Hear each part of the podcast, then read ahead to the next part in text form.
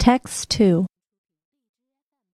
Before publishing this article, the editors of Nature asked me to declare any competing interest.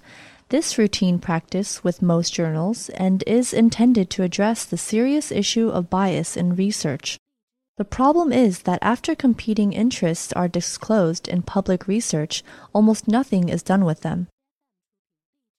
Although journals have strengthened their requirements, disclosures are still far from complete. Around half of the studies that involve investigators who hold relevant competing interests fail to declare them. The reasons are rarely the result of a deliberate attempt to mislead readers. Instead, the common causes are inconsistent requirements across journals and negligence.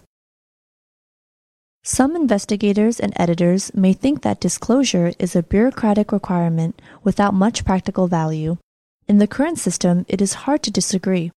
There is no reliable guidance on what readers should do when they encounter a competing interest, and no way to know for sure whether competing interests have compromised the integrity of the research findings.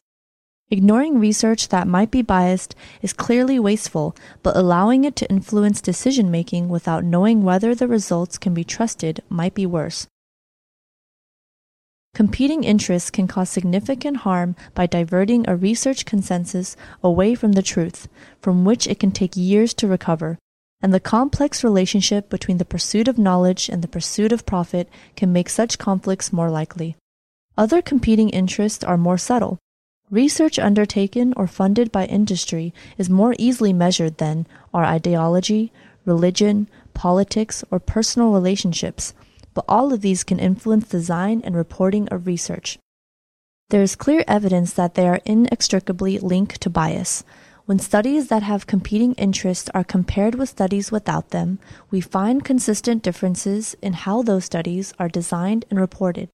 Biases are hidden in subtle differences in study design, selective reporting of outcomes, and conclusions that don't match the results. We need precise, structured, and comprehensive reporting of such interests so that we can treat them like any other confounder.